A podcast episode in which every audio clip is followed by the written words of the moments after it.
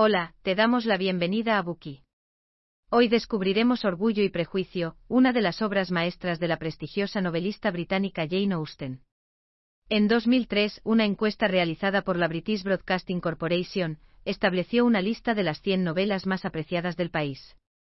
Esta novela fue escrita hace más de 200 años, a finales del siglo XVIII. Sin embargo, en la actualidad sigue siendo apreciada por lectores de todo el mundo. En una ocasión, el crítico literario estadounidense Edmund Wilson dijo, durante el último siglo y medio de la literatura inglesa, se han producido varias revoluciones del buen gusto, y a lo largo de todas ellas, probablemente solo dos personalidades, no se han visto afectadas por los cambios en las tendencias, Shakespeare y Jane Austen.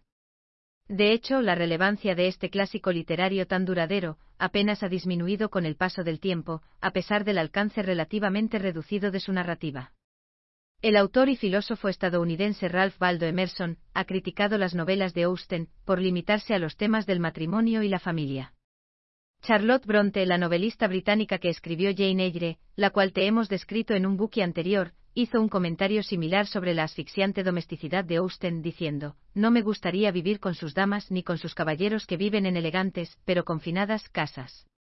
De hecho, en el transcurso de su vida, Austen escribió seis novelas, y todas ellas, sin excepción, se centran en el matrimonio y la familia.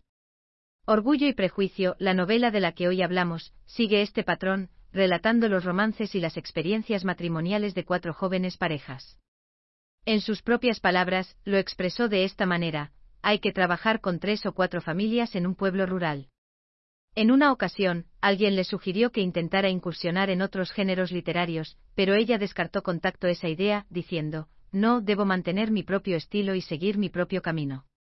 La preferencia de Austen por escribir sobre el matrimonio y la familia está relacionada con sus experiencias personales. Su padre era párroco de la localidad en la que vivía, y su familia gozaba de seguridad económica. Siempre se mantuvo soltera, viviendo con sus padres y hermanas durante la mayor parte de los 41 años de su vida. La mayor parte de sus días giraban en torno a las tareas domésticas, las visitas de familiares y amigos, la participación en bailes, la asistencia a obras de teatro y el juego de cartas. Dichas ocupaciones se asemejan a las vividas por las mujeres de sus novelas. Ropa de moda, vecinas entrometidas, amigas inteligentes y caballeros apuestos. Sus tramas se desarrollan a partir de acontecimientos aparentemente comunes, como los bailes, las visitas sociales para tomar el té, las cenas familiares, las partidas de cartas, así como otros innumerables episodios de charlas y paseos ociosos. Sin embargo, el restringido alcance de sus obras no obstaculizó la visión de Austen. Es posible que la mejor representación de las perspectivas de Austen se halle en algo que dijo Elizabeth Bennet, la protagonista femenina de Orgullo y Prejuicio. En un ambiente rural, uno se desenvuelve en una sociedad muy confinada y poco variada.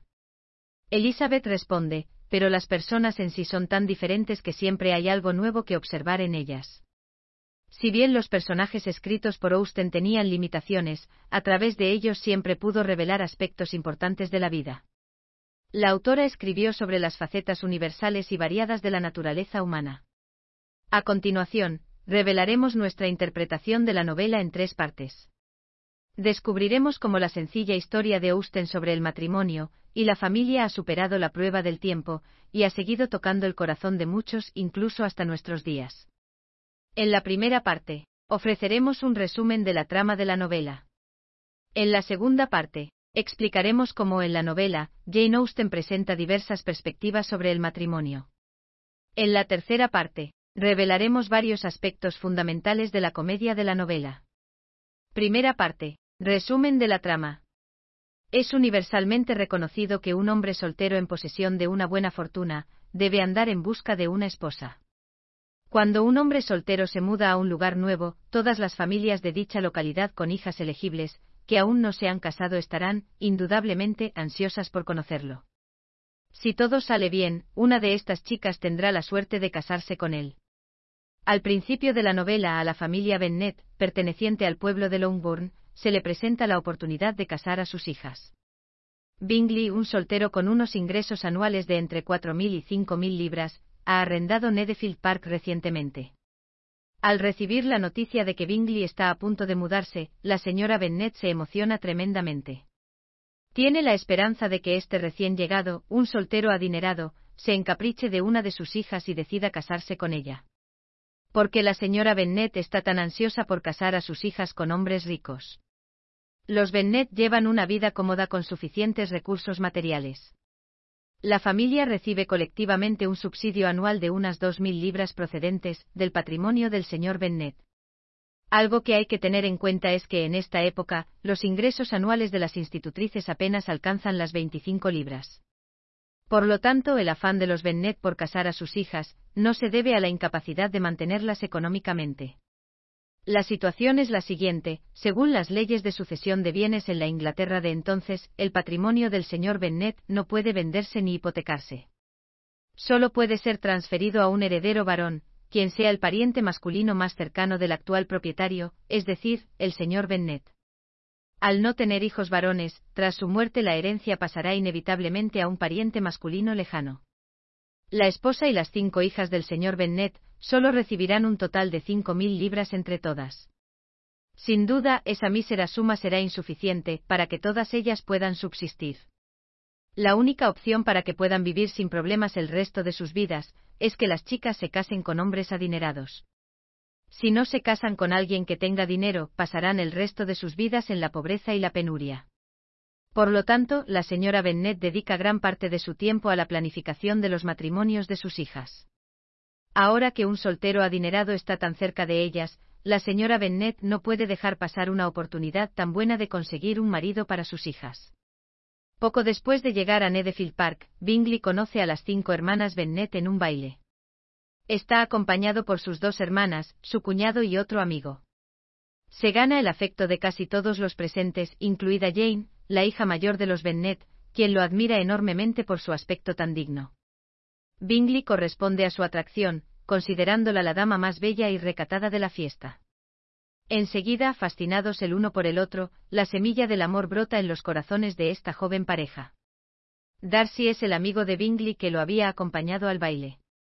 Es de contextura robusta, de rasgos y modales refinados, y se rumorea que cobra un subsidio anual de 10.000 libras.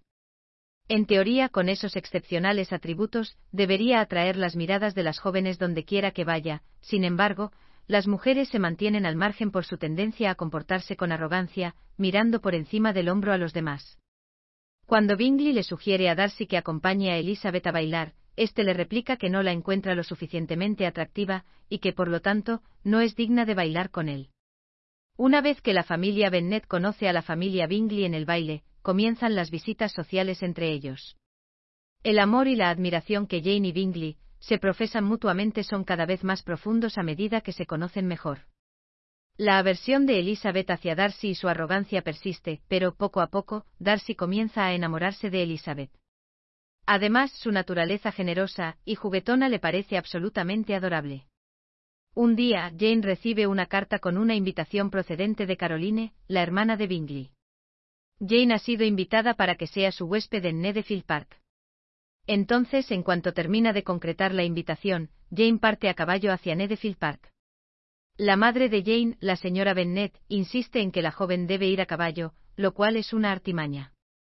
Si Jane llega a Nedefield Park a caballo, podría ser un inconveniente para ella volver a casa, cuando empiece a llover. Se puede apreciar la meticulosidad con la que la señora Bennet ha planeado todo. Tiene la intención de ayudar a su hija a contraer matrimonio y mantenerse a salvo. Ante la inclemencia de la lluvia, Jane no tiene más remedio que pasar la noche en Nedefield Park. Sin embargo, debido al frío que provocó la lluvia durante el trayecto, al segundo día, Jane cayó enferma. Al recibir la noticia de la enfermedad de Jane, Elizabeth decide ir a visitar a su hermana inmediatamente. Por desgracia, el carruaje de la familia no está disponible, y ella no sabe montar a caballo, así que Elizabeth se dirige hacia Nedefield Park a pie. Al llegar a la casa, después de cruzar los campos y caminar por los senderos embarrados, sus medias están mojadas y sucias. Elizabeth se queda con Jane en Nedefield Park durante tres o cuatro días. Este escenario le ofrece a Austen un espacio reducido, para que sus personajes clave interactúen y mejoren su comprensión mutua. Al hacerlo, revelan otros aspectos de sus personalidades. Mediante las descripciones de varias charlas y paseos por el recinto, Austen realza las emociones de sus personajes. Cuando Jane está cerca, apenas se da cuenta de que hay otras personas a su alrededor. A primera vista a las hermanas Bingley parece preocuparles muy poco la enfermedad de Jane, y cuando lo hacen es para cuidar las apariencias. Además, critican con frecuencia a Elizabeth a sus espaldas, comentando su mal aspecto y su falta de delicadeza. Incluso ridiculizan su forma de caminar, y se burlan de los señores Bennet por su falta de educación. Darcy, por su parte, tras varios enfrentamientos verbales con Elizabeth, se da cuenta de que su simpatía por ella va en aumento. Sin darse cuenta, comienza a dedicarle tiempo y atención. Cuando el estado de Jane empieza a mejorar, ella y Elizabeth se marchan, y se dirigen a su casa. Luego llega un visitante que no es otro que el primo del señor Bennet, William Collins, el pariente masculino lejano antes mencionado, el que va a heredar los bienes del señor Bennet cuando éste muera. Además, gracias a la ayuda de su amante Lady Catherine de Bourgh, tiene cierta garantía debido a la expectativa del legado involuntario del señor Bennet. Esta favorable posición le permite cobrar un subsidio decente, además de proporcionarle una casa cómoda en la que vivir. Ahora que le va bien en la vida, también está dispuesto a considerar la posibilidad de contraer matrimonio. Las primeras candidatas que le vienen a la cabeza no son otras que las hermanas Bennet, de las que se rumorea que son hermosas a su manera. Además, si se salía con la suya, y se casaba con una de ellas, sería una forma de compensación para la familia Bennet. Collins podría heredar impunemente los bienes de los Bennet, exento de culpa en el futuro. Sin embargo, en cuanto se entera de que Jane ya está enamorada de otro posible pretendiente, cambia de opinión y corteja a Elizabeth, la hermana de Jane, segunda en edad y belleza. En cualquier caso, a las hermanas Bennet no les agrada Collins en absoluto. Este no para de hablar de la generosidad y amabilidad de la honorable Lady Catherine de Bourgh, así como de la satisfacción que le producen sus jardines y su finca en Hansford. Durante las charlas ociosas después del almuerzo aprovecha cualquier oportunidad para sermonear a las hermanas sobre las enseñanzas de los santos y pontificar sobre otras moralidades anticuadas. Por suerte no tardan en encontrar un nuevo amigo, George Wickham, un joven militar mucho más simpático. Sus interacciones con las hermanas son una fuente de gran alegría que las entretiene. No solo eso, sino que es una persona sumamente sincera en sus gestos y honrada en su comportamiento. Su franqueza lo lleva a confiarle a Elizabeth sus desafortunados antecedentes familiares, lo cual despierta su simpatía. Según cuenta Wickham, su padre solía auxiliar al padre de Darcy. Cuando el viejo señor Darcy falleció, dejó un testamento en el que le ordenaba a su hijo, que ayudara a Wickham a profesar el sacerdocio y convertirse en párroco. Sin embargo, Darcy no cumplió el deseo de su padre. Cuando Elizabeth se entera de esta historia, su imagen de Darcy empeora y sus sentimientos de simpatía hacia Wickham aumentan. Elizabeth también descubre quién es la patrona de Collins, así como que Darcy ha sido convencido de casarse con la señorita de Borg en el futuro, para que las dos familias puedan combinar sus importantes patrimonios. En este punto, Austen ha esbozado la dinámica de las relaciones entre sus personajes clave, dándoles forma. La pareja de Jane y Bingley se admira mutuamente. Collins está a punto de pedirle matrimonio a Elizabeth, y tanto Darcy como Wickham se debaten entre seguir adelante con sus respectivas relaciones con ella. Es posible que la señorita de Braff también se case con Darcy. Con estos escenarios tan cambiantes, Austen ha generado mucho suspenso en sus lectores. Jane y Bingley podrán casarse. Elizabeth aceptará la propuesta de Collins. Darcy y Wickham seguirán luchando por Elizabeth. Prosigamos y comprobemos cómo se desarrolla la historia. Tras asistir a varias cenas y bailes con las hermanas Bennet, Collins finalmente le propone matrimonio a Elizabeth. Le asegura amablemente a Elizabeth que si ella dice sí, no le exigirá nada en cuanto a su herencia. Sin embargo, lo que no pudo prever, ni siquiera en sus sueños más descabellados, fueron los sentimientos de Elizabeth. Ella rechaza su prometedora propuesta porque, según dice, los sentimientos se lo prohíben por completo. Cuando la señora Bennet contempla a su hija, incapaz de distinguir lo que es mejor para ella, arruinando la oportunidad y el potencial de un gran partido, se enfurece tanto que cae enferma. Sin embargo, a pesar de ese rechazo, Collins no abandona la búsqueda de una esposa. En esta ocasión, dirige su intención amorosa hacia Charlotte Lucas, una buena amiga de Elizabeth. No pasan ni dos días y ya logra conquistar el corazón de Charlotte. Cuando esta noticia llega a los oídos de Elizabeth y de la señora Bennet, ambas se enfurecen. Elizabeth no puede creer que Charlotte se haya enamorado de un tonto como Collins, y la señora Bennet no puede creer que su hija haya dejado escapar una oportunidad tan excelente para casarse. Una vez que las expectativas matrimoniales de Elizabeth desaparecen, Jane, quien en un principio parecía disfrutar de las oportunidades más prometedoras en este sentido, se enfrenta a un gran contratiempo, sus esperanzas se ven frustradas. Jane recibe una carta emitida por Caroline, en la que le informa que toda la familia pasará el invierno en Londres, sin intención de regresar a Netherfield Park. Sin embargo, cuando intenta visitarlo, encuentra una fuerte resistencia por parte de las hermanas Bingley. Así pues, las dos hijas en las que la señora Bennet había depositado sus esperanzas, Jane y Elizabeth, han perdido sus posibilidades de contraer matrimonio. Los sueños de aquella mujer quedan aplastados. Tras la partida de los Collins y los Bingley, Elizabeth comienza a desarrollar una relación más íntima con Wickham. Cuando Elizabeth empieza a contemplar la posibilidad de que tengan una relación formal, él le profesa su amor a otra persona. En caso de que Wickham logre conquistarla, es posible que adquiera bienes valorados en 10.000 libras. Elizabeth no le reprocha nada a Wickham. Para un hombre como él sin bienes a su nombre, es evidente que está tomando la decisión más razonable. Elizabeth visita la casa de los Collins en Hansford para intentar olvidar su fracaso amoroso. Allí se entera de otra de las transgresiones de Darcy. La noticia se suma a sus otros rencores contra Darcy que aún no se han disipado. Al parecer, Darcy ha intervenido en los asuntos de Bingley, recurriendo a algunos trucos ingeniosos para perturbar su relación con Jane. Cuando descubre que su hermana ha sido injustamente perjudicada, y que no es otro que Darcy quien ha destruido su felicidad, el resentimiento de Elizabeth hacia él se profundiza. No obstante, Darcy le confiesa su amor e incluso le pide matrimonio. Nunca se le pasó por la cabeza que el hombre pudiera albergar tales sentimientos.